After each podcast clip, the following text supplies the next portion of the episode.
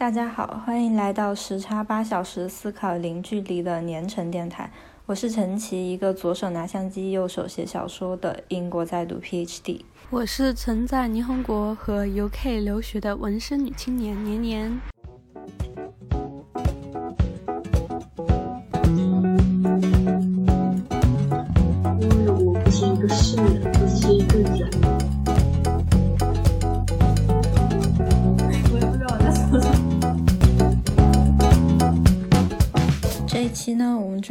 对美的定义和肤色歧视，以及和工作和解。但很有可能我们也会聊偏，所以在听的过程中，你也可以随时走神。我上个星期在杭州的时候去了一个书店，叫做鸟屋书店，就是之前在东京的时候也去过这么一个书店。然后呢，这次去是因为它这个鸟屋书店是在中国开的第一家书店，连锁书店，所以我就特别想去感受一下那个氛围。然后在那个书店里面就有找到一本书，就是我忘记它那个 title 是什么了。但是它就是一个罗马尼亚的女性的摄影师，她就是在世界不同的地方都拍摄那种，嗯，女性的照片，就是啊，我知道那个，我知道那个，对啊，就是一系列拍摄了。每个国家的不同的女生的样子。你有看到里面中国的那那几张照片吗？我觉得还挺特别哦，我的。看到他，但是我感觉他比较倾向于拍那种，就是少数民族，他可能不是说，对对对，就四川那边的，嗯，有特点的，然后藏族的，对对对，我看到，就是很奇妙的缘分感觉。嗯就是周末刚刚看到了以后，然后我又，嗯，过几天又在这个微信公众号上面又看到了他拍嗯，这个照片，我好像也是之想前在微信公众号上看到的。然后后来我试图要在英国买那个那那套影集，结果发现好贵，好贵。嗯，英国买书真的太贵了。我跟你说，我前两天从中国寄了书过来，结果寄了一个月了，他还没到。啊啊嗯，这是什么书？我买了就是七八本我想读的小说啊，还有散文，还有诗集之类的那种。嗯，因为我实在是太久没嗯有抱着一本书看的那种感觉了，实在是怀念了一下。我觉得中国很适合爱书的人生活，因为买书又不贵，而且选择也很多。主要是现在中国开了很多好看的书店，就把它搞得像像是那种旅游景点一样。但其实我我还是很喜欢，就是以前的那种小小的书店，然后大家在里面挑书的那种感觉。反正我就是看到这个书，然后看到它里面的内容，嗯我就联想到我自己写的那个毕业论文。嗯，你毕业论文？就毕业论文写的是那个什么，探究中国社会，就是那个每年所反映反映出来这个社中国社会的变迁，中国社会的文化和社会的变迁，嗯，反正写的也比较大概的那种东西。那你就是主要论点是他他是如何反应的呢？我已经，记不起了，我也记不起我的。嗯，我我想一想，我好像就是收集了大概八十几个人的回答。嗯然后这些问题，就是我做的那个问卷里面，包括他平常都使用什么样的，嗯，什么样的功能，然后什么样的相机，使用的频次最多的相机是什么，使用的功能最多的是什么，为什么想使用，是因为朋友在使用，还是说啊、是因为明星在使用，或者是这些原因，然后让他谈谈就是对这种现象的看法。嗯，嗯我其实一开始我我是不用美颜相机的，然后后来我发现嗯和朋友出去玩社交，就是大学本科时期，然后就发现大家不会想要跟你一起合照，就是至少不会用你的手机合照，然后 从那之后，我就觉得，嗯，如果我要交朋友或者和他们成为朋友的话，我可能就需要在我手机里面下载一个这样的软件，然后拿出来用。结果用到一段时间之后，我就发现，哎，我我好像无法接受原相机里的我自己了的那种感觉。然后我就开始习惯性的使用。然后有一天，我跟小哥，我们两个就是我给他化了个妆，然后给他拍了一张照。他就问我说：“哎，为什么你们中国的女生都喜欢用，就是都都要用一个呃美颜相机，或者说都要用一个滤镜？”然后，他那句话其实就问到我了，因为我也不知道我们为什么一定要用，就是习惯性的就用了。他说：“为什么你就不能直接用你手机里的相机？”然后我其实当时脱口而出的一句话是：“用原相机里的人丑啊。”然后。后来我在想，其实也没有丑到哪里去，因为我哪怕是用美颜相机，我也是会把它就是用滤镜啊什么的调到最小，但其实也没有太大的影响。嗯，所以就引发了我的思考。啊，就是我我的那个那个嗯毕业论文里面，就是我不是问了说最经常使用的一些功能是什么嘛？是大多数人选择都是，比如说，嗯，就是美白，然后眼睛放大，就差不多，然后脸变尖变小，就这样，然后腿拉长，就这些功能，就反正我们大家都知道那些功能，但是我就是去，不是不是要找那个文献综述嘛，嗯，然后找到有一个文献综述里面就是说做调查。中国的女性做调查，就说为什么啊，也不是说光光中国的，就是感觉是东亚这边的女性都比较喜欢皮肤白的。有有一个原因，他就说为什么是喜欢白的，是因为嗯，其实白脸比较白的女性代表的是在在以前的那个社会里面代表的是啊什么？社会等级比较高的女性，因为她们不用做农活，所以就是，所以就是看起来比较的白净，就可能，然后那个时候的那个女性就是都是比较向往的，就是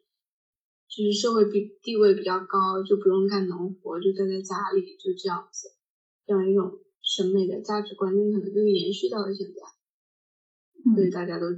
都想要像就是脸看着白，看着好像漂亮那种感觉去靠近。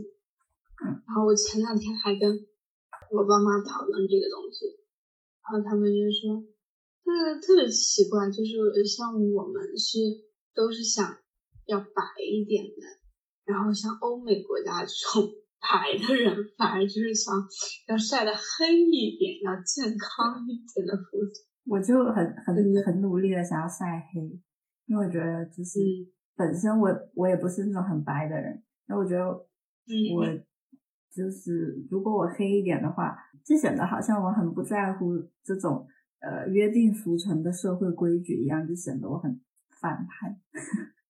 因为我很想要自己就是做一个特别的人，当然在英国也不算特别了，但是嗯，我就觉得。既然社会有一一一个标准，说什么东西是美的，那我就不要遵守它。就是我知道你说你想把你自己晒的黑一点的时候，我其实就是有一点惊讶，但是又有一点欣赏。嗯，因为就是在很多人眼里都是，就是我周围的人都会说：“哎，你好白啊！”就是跟你不是。一样的那种感觉，我觉得他们的语气里面不是说，就是说，只是光光对你进行一种描述性的语言，就语气里面透露出一种嫉妒、一种羡慕的那种感觉。嗯，我是欣赏，因为我觉得就是白的也很好看，但是黑的也很好看，就是在我的感觉里，就是美是有不同的标准的，就是说每个人有自己的特色表现出来就行了。而不是说，嗯嗯，大家都往那个方面靠，那我也要往那个方面靠。也不是说你不能往那个方面靠，只是说，就是你可以保留一些你自己原有的一些东西，不需要说追随那个主流。我也是这样觉得，就是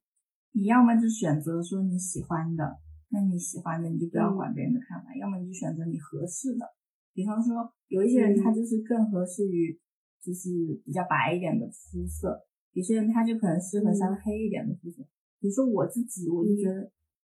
因为我实在是太像个少数民族了，所以我就是需要有一点黑，然后才能让我看起来就是比较符合我自己的特性。或者我算是找到了一个我自己喜欢，然后也符合我自己的那种就是对美的看法。但是有很多人依然就是也找不到什么是他喜欢的，或者什么是他合适的。我最近对那个印度。就是很有很有兴趣，我不知道为什么，可能是我最近遇到太多印度的同事了，然后我就对印度很有兴趣。我发现，呃，在印度社会的，就是他们有种姓制度，就是从高到低，就是比如说，比方说高种姓的人就就会把低种姓的人当成奴隶，然后奴隶的孩子永远都是奴隶，很难跨越那个社会阶级。我发现他们的种姓制度几乎都是按照肤色来排列的，就是。高种姓的那些人，他们的肤色都是很白、很欧美化的，他们几乎都是混血，或者哎，我忘了那个词了。反正有一个人种入侵了这个国家，然后和这个国家里漂亮的那些女女人在一起生的孩子，就各方面都比较漂亮，然后资源也好也好，然后这些人就成为了那个国家的主宰的那些人，然后变成了高种姓的人，那他们肤色都普遍都很白，然后。呃，我我昨天看了一个，有一个人去印度一个商业街拍摄，反正就是旅游，然后拍摄一小段，就会发现，就是在商业街上，然后去那些奢侈品店逛的人，都是肤色比较白的那种印度人，然后商店的门口，你就能立刻见到一些肤色稍微黑一点或者更黑一点，甚至于都差不多跟黑人差一样的肤色的那种人。在门口乞讨，或者一家人都在那里乞讨，你就能感觉到社会阶级是说居然用居然靠肤色来分辨，就就让我觉得很荒诞。就是这种东西，你知道吗？就是我之前去办签证的时候，然后遇到，嗯，办签证不是要体检，嗯，然后遇到一个摩洛哥的一个一个男性，嗯，在我们在那里排队嘛，前面几个是就是那种纯黑的。就是非常非常黑，可能是那种靠近赤道的那种国家，嗯，然后特别黑。然后像摩洛哥这种的话，它是属于北非嘛，它就是比较靠近欧洲这边，嗯，所以它那里的人的肤色的话都相对说好一点，嗯，就是不是那么的黑，就是虽然说偏黑，但是也也比较白，嗯。然后呢，那个摩洛哥人就那个摩洛哥男的就对我对我说。他说：“啊，离那那两个黑人远一点。”他就这么说。但是那两个黑人就是不怎么好，就是反正就是很嫌弃的那种语气。就是同是在非洲这么一个大陆上的人呢，都因为这个这个东西有一种偏见。对，我觉得我当时很震惊。当你把肤色变成一种比较政治化的语言的时候，你就会发现，其实少数民族就是也不能说少数民族，就是。人种比较少的，比方说大家都是少数的人，就是亚洲人啊或者非洲人，就是你至少不是白人。那除了白人之外的那些有色人种，他们之间内部的种族歧视其实是更严重的。因为我发现大家都在批判说，为什么白人拥有那么多特权，然后黑人的小孩啊或者有色人种的小孩就很难获得一定的。就是同等的社会阶级，我发现其实有色人种对有色人种的种子其实也很重。比方说那天，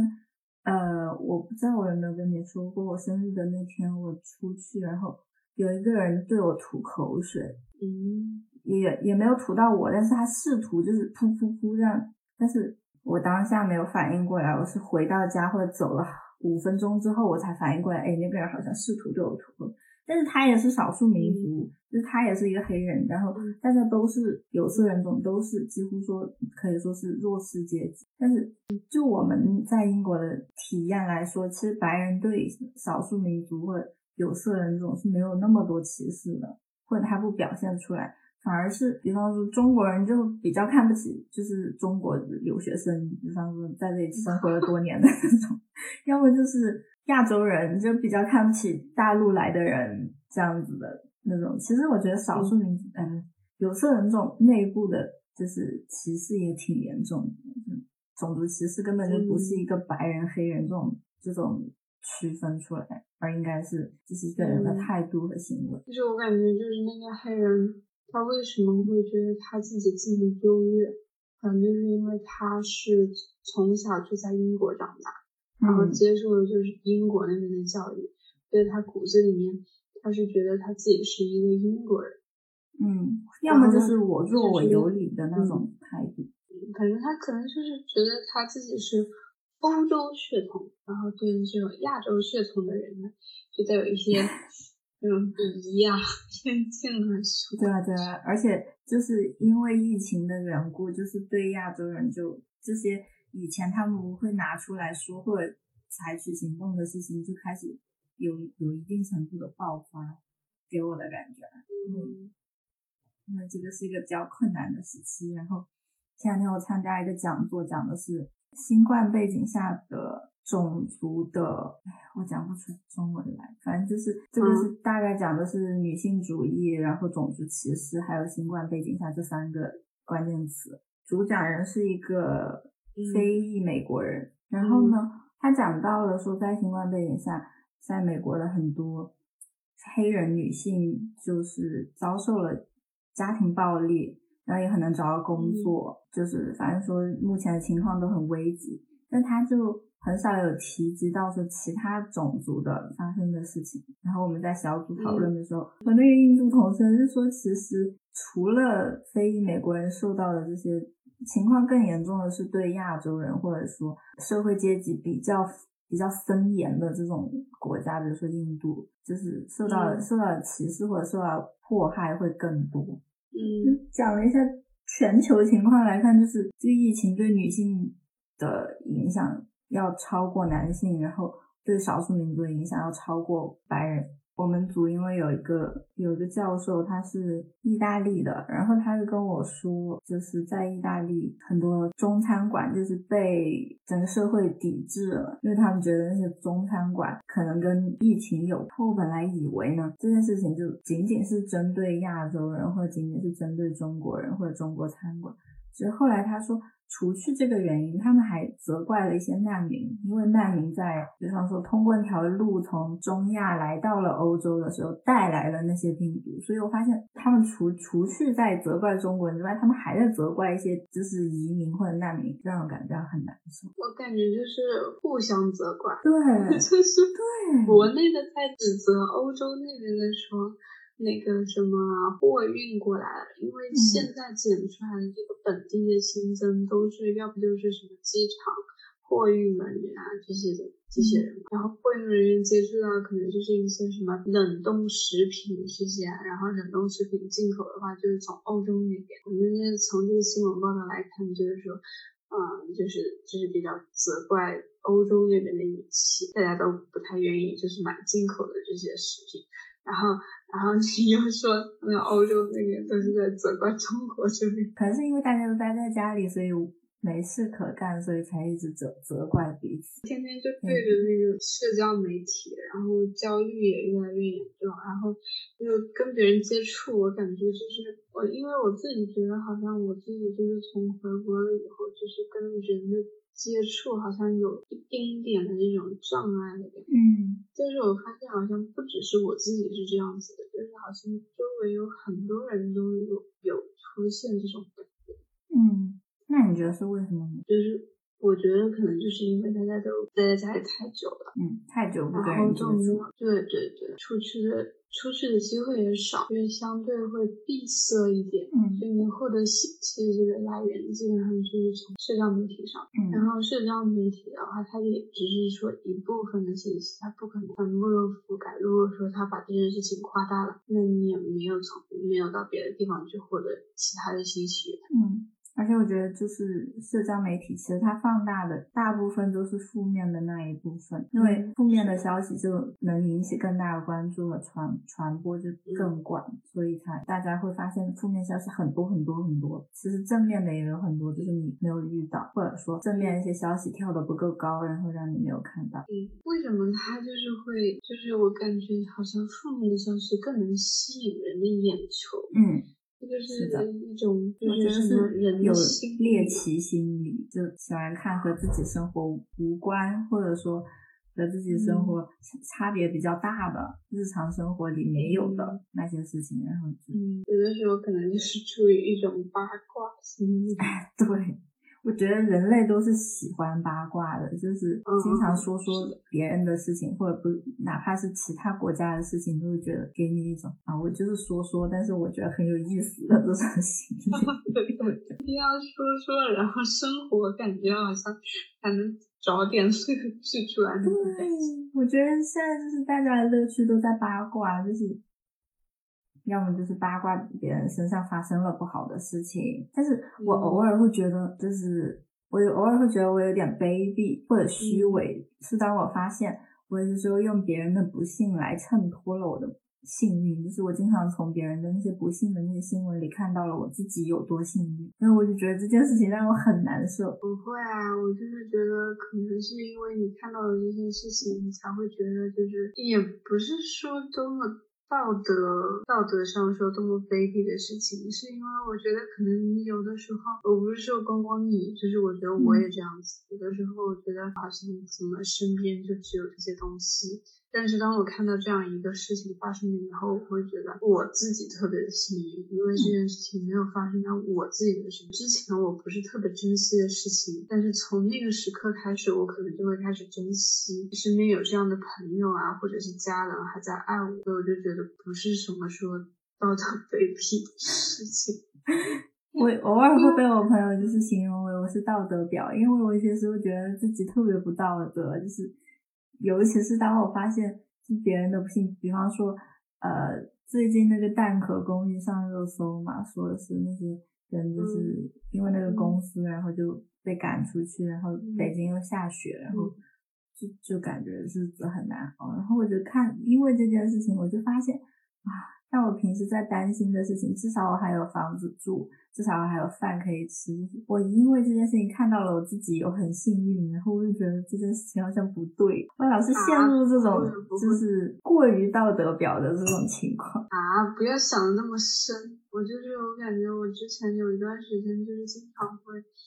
批判我自己，就比如说我自己觉得啊开心，然后就会有另外一个小人跳出来说你凭什么开心？对对对对对，我也是。或者是我觉得我自己就是哎呀啊这件事情好像做了什么，好像有错了，然后另外一个小人就跳出来说哈你是不是在装逼呀？对，我也要么就是我好不容易觉得很累，然后我休息了一天。然后我就要为我休息的这一天而内疚，就是为什么你不花这个时间去做你的研究？你不知道世界上还有多少人在 suffering，然后你居然就怎么怎么样？我觉得我可能对自己要求太高了，嗯，就其实也没有那那个必要。因为我到最后，反正我是这么说服自己的，我说，因为我不是一个圣人，我只是一个人，我是一个普通的人。如果我在别人身上看到了他的缺点，他的优点。他的道德卑鄙的地方，或者他的高尚的地方，同样这些东西都可能在我自己身上发生，因为我不可能是一个完美的人，嗯，我肯定是会遭受各种各样的感情，对我不必说就是说一定要说我是好的，我也可能是坏的，我不能只接受自己好的一面，而不接受自己坏的那一面。我两边都要接受，我就这样子说服我自己吧。然后我最近还觉得我自己跟工作这件事情已经和解，我感觉我跟工作，嗯，就是我对工作这件事情和解了差不多。从我二十四岁开始，我就想不通我为什么要工作。然后其实我中间我是我是辞职了以后，然后我再去考一次的，嗯，然后考完了以后，其实我十月份就已经考了。完了以后，不是从，嗯，十一月到我出国八月份这段时间还很长嘛？嗯。在那一段时间里面，其实我找了很多工作，我有去那个一个，嗯，就是那种阿里的那种外包公司去做一个什么数据标注员，那个工作就是特别费眼睛，就是你天天就是盯着电脑，然后在那里刷数据，然后给它标数据，这个是属于什么分类的，这个是属于什么分类的，每天就是这种工作，然后做八个小时。因为我那段时间总总是在想，我就在想，为什么我不能找到一个我心满意足的工作？为什么就不能找到一个就是比较称心的工作？嗯，我一直在一直在就是问这个问题，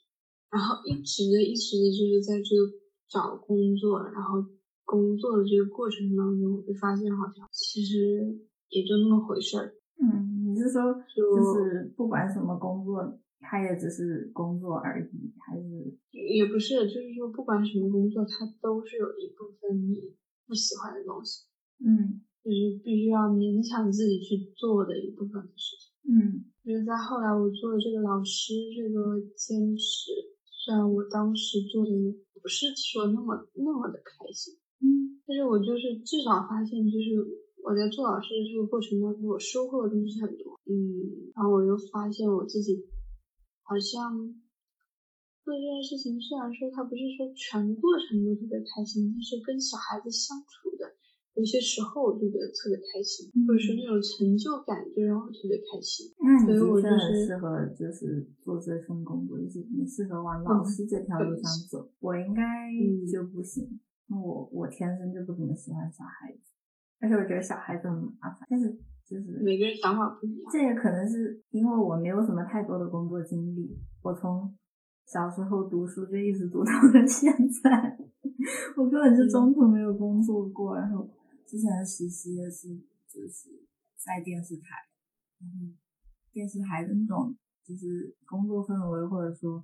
办公室政治啊什么的，我觉得我也不太适合。所以我觉得我我可能就比较适合就是。做研究，我就乖乖待在学校里就好。嗯，对啊，也挺好。嗯，反正就是每个人有嗯自己比较适合的事情。嗯，然后我不是上个星期又去做这个新东方的培训嘛，嗯，然后我就发现没有什么工作就是就是说你完完全全都喜欢，非常对，非常非常满意，绝对没有，除非你自己创业，但是好像你自己创业，你也会有不喜欢的。比方说要跟人打交道，要去拉赞助什么的这一部分，我也是不喜欢的。嗯，就肯定会有一部分你自己不喜欢的东西。对，但是我觉得只要说自己有一部分是自己热爱的，或者自己说做了以后觉得，嗯，会有一些开心的或者是成就感嗯，可能这个工作就是会比较适合，嗯，去做。我觉得是的，就是你又能找到一些开心，然后能抵消掉那些不开心的话，就说明这个工作是好的。如果抵消不了，就是任何一个方面实在是无法平衡，那可可能就不适合。嗯，所以我就和解了，挺好的。我发现好像在新东方这种，就是在他所谓的这种大厂里面，嗯。嗯，教育大厂这种地方去上班。还是就是有很多自己不想做的工，就比方说，你虽然说你要当老师，虽然说你觉得跟小孩交流很开心，但是你不光要跟小孩交流，你还 有领导，然后还有业绩，然后还要做什么 Excel 表，然看那些数据，嗯，所以我就想，原来都是这样子，嗯。我觉得也是，我也就觉得是啊。我有一个认识的人，他在字节跳动，然后我听起来就觉得很高级、很高大上，但其实，嗯，看他的生活也是普通人的生活，就是也有高兴，也有不高兴。然后呢，如果工资开的还可以，那你就可以继续做下去。他有点担心未来找工作时候的样子，好像很，可能是因为我一直都是有一种。学生心态，所以我最近在努力的调整我自己，就是要转变学生心态。我现在也不能算是一个学生了，然后应该要有一些就是职业上的或者专业上的那种态度出来，不能每次都是你想就是当一个学生，然后你就只要完成你手上的工作，只要完成老板或者导师交给你的任务就结束了。我觉得不可以，因为现在也差不多该考虑说未来的发展方方向啊，或者呃你手里的钱够不够花，明年学费怎么交啊，就是这种事情。所以我觉得我还是很需要转变我的心态，不然就什么东西都等着学校或别人教给你。觉得学生心态已经无法满足我现在的生活需求。在开头的时候说啊，我们不要讨论工作，然后慢慢慢慢还是扯了。我觉得可能是因为它已经成为我们生活的很大一部分，我们不得不讨论它。嗯，像前段时间我们有一个就是有一个 social 的那种局，然后呢。就大家都是念博士的人，然后我们现场就是喝着酒，然后前面是烧烤，聊着聊着就从生活里那些破事，慢慢就聊到了各自的研究方向和研究的内容，就无法控制你生活里全都是这个研究，你就无法控制的在聊，不得不聊它那种感觉。然后事情发展到后面。大家觉得很荒诞的原因是我已经拿出了我就是我的论文的那个 proposal，然后再跟大家解释为什么我要选择这个地方。它的比率是，就是我研究的是那个呃留守儿童嘛，然后再跟他们聊说为什么这个中国的留留守儿童的比例是三点几，那我一定要选择我的那个就是 field work 一定要在一个三点几的才能代表一个整体的留守儿童的情况。他们就开始在像像在答辩那样，就开始在质疑我说：“那你选择这个地方，它仅仅是代表了某个地方，对不对？它又不能代表整体的数据。那那这样的话，你就怎样怎样？然后就已经开始，就不同的人在给我不同的问题，然后让我在反思我的论文。然后呢，他们又在讨论他们的那些事情，最后变成了那种学术讨论。然后最后大家觉得太荒诞了，因为每个人手里都端了一杯那种酒，然后。然后烧烤也没有在吃，然后就大家就做做了一个小圆圈，然后就在讨论那个我的论文，然后讨论完我的就把这个镜头转移向了另外一个人，然后他又讨论了他的那个研究方向，慢慢慢慢就讨论到了他们什么疫苗啊，什么他们有没有能力自己给自己做那个核酸检测之类的啊，真的就我想要我的生活就是尽量和我的研究就是不要有什么太大关系。这样能体现出来，我自己的生活是生活，我的研究是研究，但显然是不可能的，因为这东西占据了我生活太大部分，我聊什么我都能聊到它，聊什么话题我都能扯上去，就让我感觉到可能以后这就是我的生活了吧，就那种悲壮感。嗯，倒也不是，我感觉如果你自己不想去聊这个部分，你可以把话题避开。我试图引开了，一开始因为就比方说我不喜欢政治的原因，是因为我自己做研究已经跟政治太太有关系了。我如果自己的生活和就是平时的玩乐，我还要跟政治扯上关系的话，那我这个人不是很可悲？我试图，我也不喜欢谈政治，也有可能我不是很适合就是学术的这种氛围，我也不知道我在说什么。我觉得可能你也是跟我之前那个。阶段有点像，我那时候就是，我觉得我还在适应，可能是，可能还在适应那种转变，从一个学生不要着急否定自己，因为我之前，嗯，就是你知道吗？我就从那个反正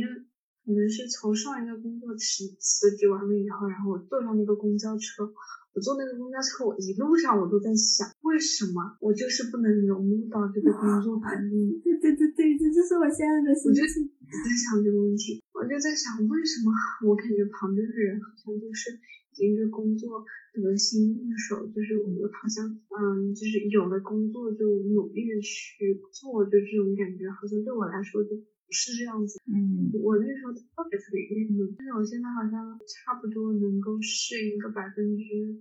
七八十了吧。嗯，其实我觉得也不是个人能力的问题，可能就是你的心态，你一旦心态就是转变过来了，就事情都怎么说好接受一点。好像之前看到有一个人说了一句话，我觉得他很有道理，就是他说，就我的处境，拿我的处境来说，你的处境可能就是你在。读博士，我的处境就是我在找工作啊。他说的那句话就是说，如果你觉得一个工作你不是很喜欢，你就有两个选择。第一个选择就是你跳开它，就是你辞职，然后你找去找另外一个工作。第二，第二，第二个选择就是你适应这个环境，你适应这个结果。嗯，反正两者你只能选其一，要不然你，要不然就是嗯如果说一天到晚是想就是抱怨，就没有任何的解决方案。一直拖下去，到最后就可能自己也没有什么进步，然后工作嘛也还是做的那样子，嗯，然后你可能就是你说的那样子，就可能真的是你说的样子，就是需要一个心态上的转变。嗯，我妈妈就是这样，我妈很讨厌她的工作，然后他就是他最近在打算退休了，因为他实在是他觉得那份工作就。无法带给他成就感，然后他还每天都需要加班。他当时本来是想要就是找一个，比方说行政上的工作，可能会稍微轻松一点，然后可以照顾家里这样子。结果没想到这个工作比他之前在科室里上班还要累，而且还每天加班。就我妈有持续的加班加很久，我记得。我高三的时候，就我经常去我妈那里，就是我妈在加班，然后我在那里复习，然后就感觉到我妈真的好累。就如果她有能力，或者如果她可以选择不去的话，她肯定会选不去。但我还挺支持我妈的，因为我妈最近打算就是不干了，因为真很累。对呀，就像我之前，我我不记得我有没有跟你说，我在鼓励我妈做那个 gender study，因为他就是。对各个地方的，比方说，呃，经济稍微落后一点的地方的女性的发展、小孩的发展，还有一些未成年被迫做妓女啊的那些事情，特别感兴趣。所以我我在鼓励我妈要不要可以做一下研究啊之类的。我觉得这样会是一个很酷的嘛。嗯，因为我一直在鼓励她。我有几个同事，可能六七十岁，还有还有几个同事跟他儿子一起念的大学之类的，然后就。我觉得我妈是一个很能接受一些新观点的人，嗯，希望她可以做一份研究，也不需要一定是研究，你可以就是当当成兴趣爱好在看啊，看这些数据啊什么的，也会觉得嗯，至少人生比较有意义，比起做那些就是我妈做很多那种 paperwork，就是整理文件啊、档案啊之类的那种，嗯嗯嗯，我知道。比起那些事情，肯定是要有意义的多。嗯，我知道，就是相当于那种公园里面去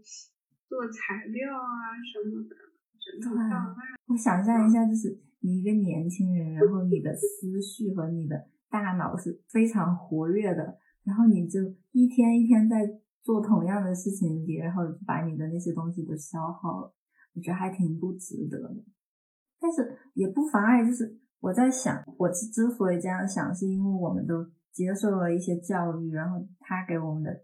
呃带来的影响，可能是我们觉得，就是你既然有精力和头脑去做，那你就要做脑力劳动。会不会有一些人，他们怎么说呢？也没有，也不需要接受太高的教育，然后在他们自己的潜意识里，他们觉得做这样的工作是很好、很清闲，然后他又可以把时间。就是和精力节省下来去做一些他喜欢的事情，不过也是有人是这样想，所以有一些人就是很适合这一类的，我们看来比较乏味的工作，但是对他们来说只是糊口而已，他们可以做其他想做的事情。那好，这一期我们就先聊到这里，我们下期再见，拜拜。下期见，拜拜。